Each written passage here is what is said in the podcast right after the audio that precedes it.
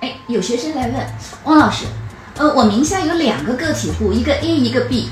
一个个体户呢，一年利润算下来有五十几万，另外一个算下来呢有九十几万，两个加起来呢有一百五十万。哎，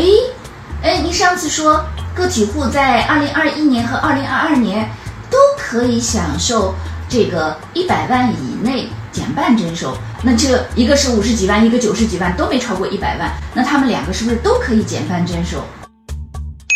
解答时间到。想太多了。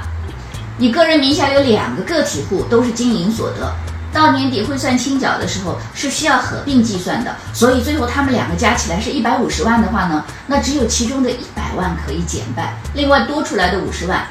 好好的交税吧。